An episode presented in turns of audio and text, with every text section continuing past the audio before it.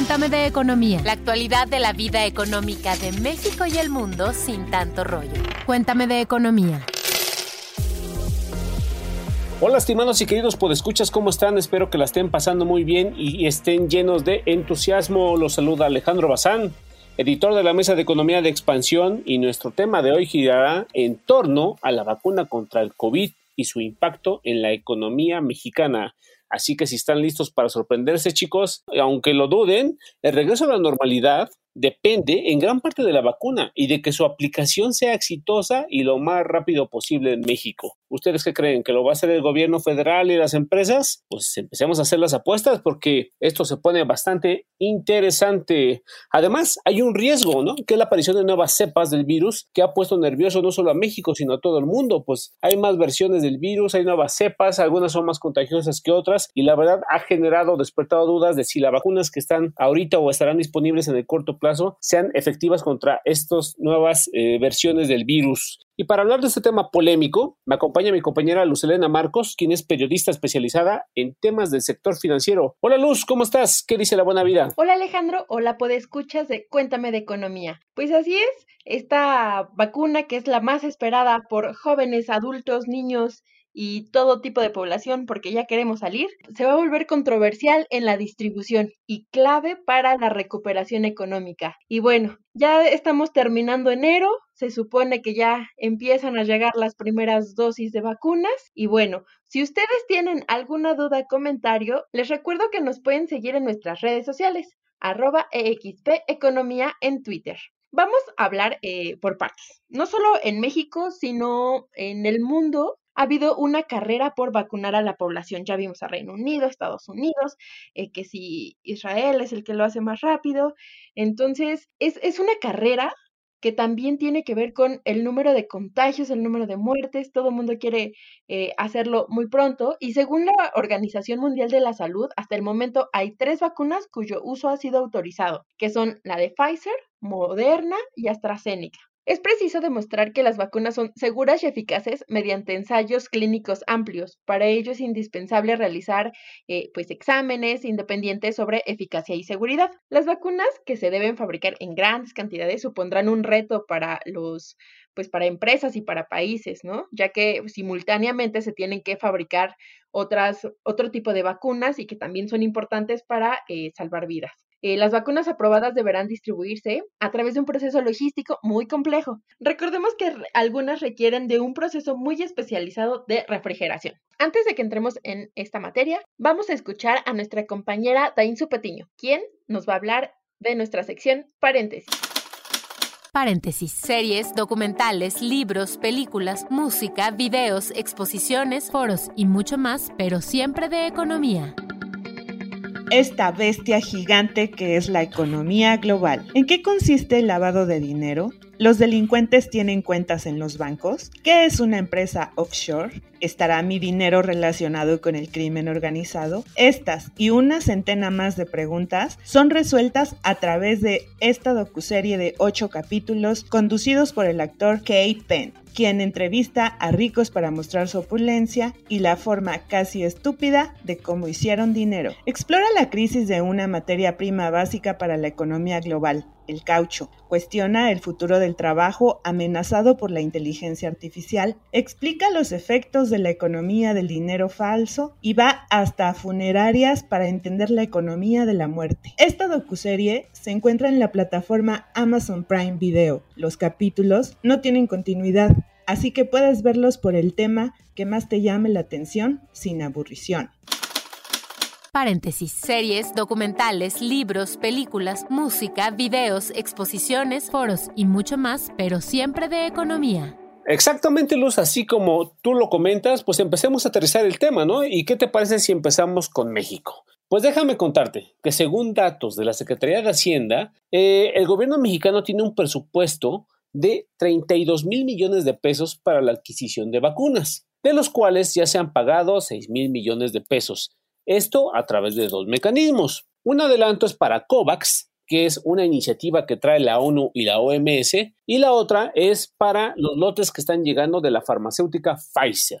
Aquí eh, el, gobierno, el gobierno actualmente tiene cuatro programas.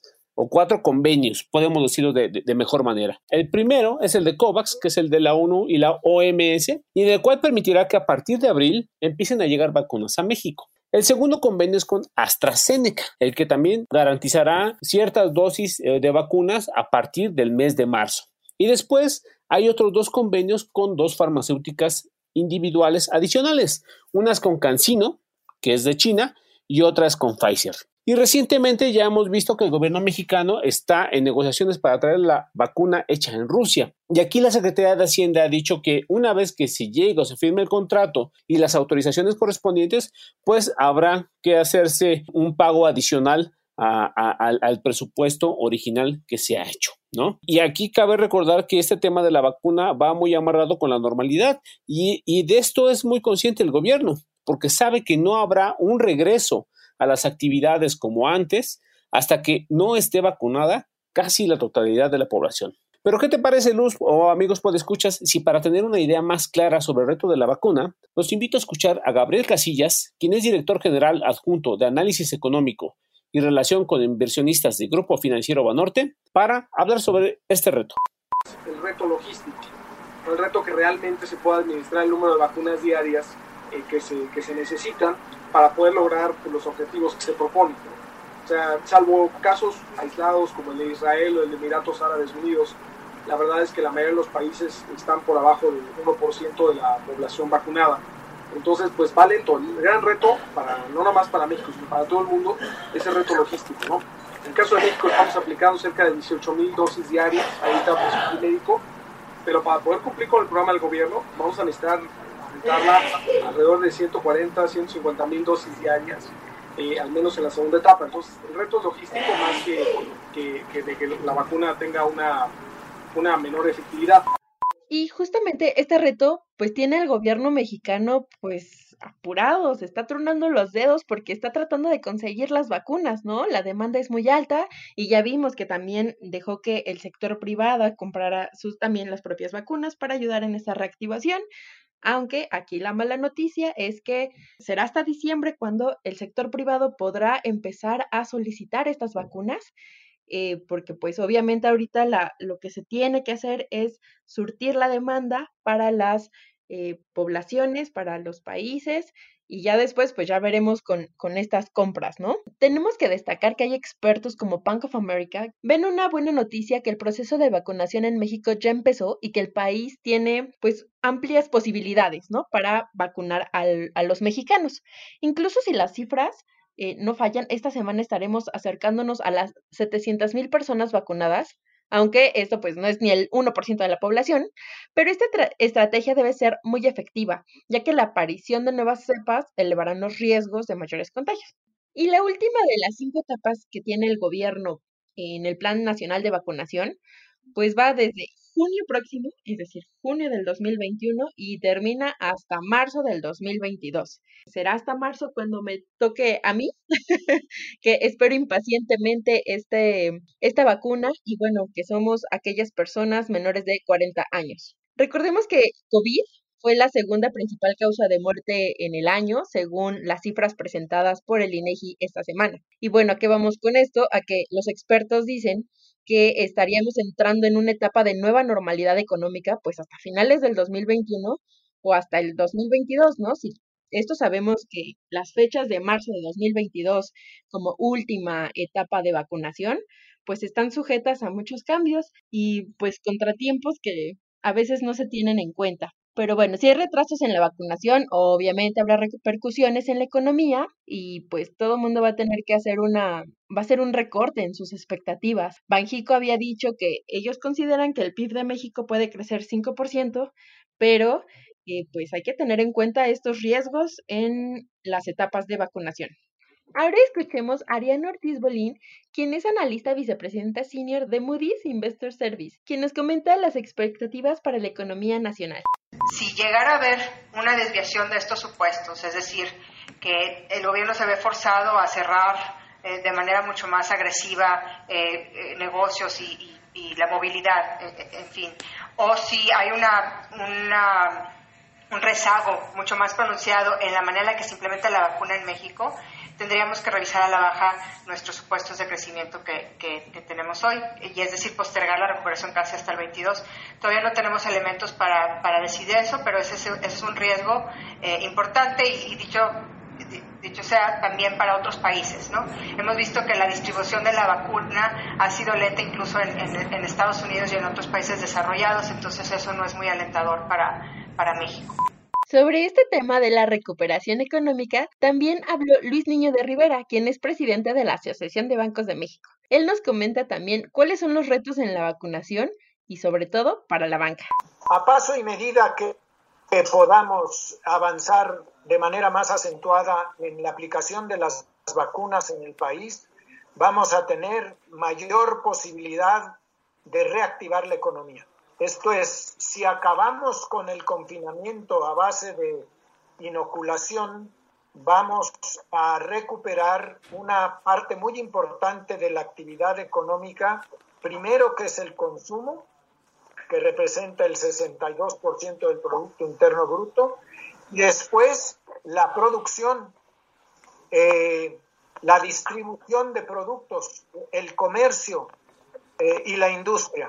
Pues así es, Luz Elena, como, como tú lo comentas, como lo comentan los expertos, este tema está bastante interesante, pero también es bastante complejo. Quizá por eso el presidente López Obrador dijo recientemente, como lo comentabas también, que ahora los privados podrán adquirir y vender las vacunas en el país. Sin embargo, antes de de, soltar las campanas al vuelo y decir, sí, está padre y todo, pues debemos de tomar en cuenta que este es un problema de oferta y no de demanda. Pues las empresas que están produciendo la vacuna en estos momentos ya tienen contratos firmados con los gobiernos de varios países para ir entregando las dosis. Así que si hay alguna compañía que esté interesada en vender la vacuna, creemos que deberá esperar varios meses para que pueda acceder a ellas. Y en México, el sector patronal, representado por la Coparmex, ya dijo que ellos cuentan con la capacidad para aplicar 11 millones de vacunas al mes. Sin embargo, la pelota está en la cancha de la autoridad, pues hace falta conocer los detalles y las reglas para poder empezar con esta etapa y en las negociaciones con las farmacéuticas. Y ya que estamos hablando del sector privado, Luz, vamos a comentar a nuestros podescuchas cómo se han comportado las acciones de las tres principales empresas productoras de vacuna en Wall Street. Empecemos con Pfizer. Un análisis así, este, podemos ver cómo estaba Pfizer en febrero de 2018. El 9 de febrero de ese año, su acción valía 32.36 dólares. Al 27 de enero de este año, su acción vale 36.4. Es decir, que si alguien invirtió en Pfizer en febrero de 2018, ahorita lleva una ganancia del 12%, lo cual pues creo que no está nada mal viendo toda la caída y el desplome económico que ha padecido el mundo. Ahora vayamos con Moderna. En, en diciembre de 2018, que es nuestro dato principal de referencia, esta empresa hizo una oferta pública de venta y el 7 de febrero, que es la misma fecha, su acción valía 18.60 dólares. Y ahora, ¿cuánto creen que vale ahorita? Pues nada menos que ahorita está en 155.73 billetes verdes. Es decir, que ha tenido una ganancia de 738%. O sea que si alguien invirtió en Moderna, ahorita está muy millonario y muy contento con todos estos avances. Y por último, mencionemos a AstraZeneca, quien el 9 de febrero de 2018 su acción valía 33.6 dólares. Y al 27 de enero de 2021 ya alcanzaba los 52.1 dólares. Es decir, que ya lleva una ganancia del 55%. Así que como ves, Luz, detrás de todo esto de la vacuna y de los procesos, también estas empresas que han invertido y que están en proceso de generar la vacuna, pues ha habido gente que se ha vuelto bastante millonaria, ¿no crees? Sí, aunque ahorita que mencionas a AstraZeneca, me acordaba de los recientes pues hechos que han habido, ¿no? En, en la compañía, tanto incendios. A mí, la verdad, si me preguntas, me parece un intento de sabotaje. O sea, no entiendo cómo una compañía tan grande y en un momento tan crucial como este esté enfrentando ese tipo de situaciones, ¿no? Bueno, espero que todo pues mejore, que solamente se trate de una casualidad. Y bueno, este tema de la vacuna va a estar en la agenda pública mucho tiempo. Habrá que esperar toda la información que se vaya generando en las siguientes semanas. Estaremos muy pendientes aquí en Cuéntame de Economía. Y bueno, ya eh, para cerrar este programa, los quiero invitar a, que nos escriban a economía.expansión.com.mx y ahí nos pueden hacer todas sus preguntas, comentarios, dudas, sugerencias. ¿Ustedes cómo ven la Estrategia Nacional de Vacunación contra el Coronavirus? ¿Creen que los van a vacunar en el tiempo y forma que, que dice el gobierno o son como yo, más pesimistas y creen que les va a tocar pues por ahí del finales del 22 y 2023. O incluso que nos comenten, ¿no, Luz? Ya ves que ha habido mucha gente que dice que no se pondría la vacuna. ¿Ustedes sí se la pondrían? Y bueno, si ustedes eh, tienen alguna duda en materia económica, recuerden que a través del hashtag Cuéntame tus dudas pueden hacernos llegar esta pregunta y nosotros vamos a buscar a los expertos o nosotros mismos vamos a responder a su duda.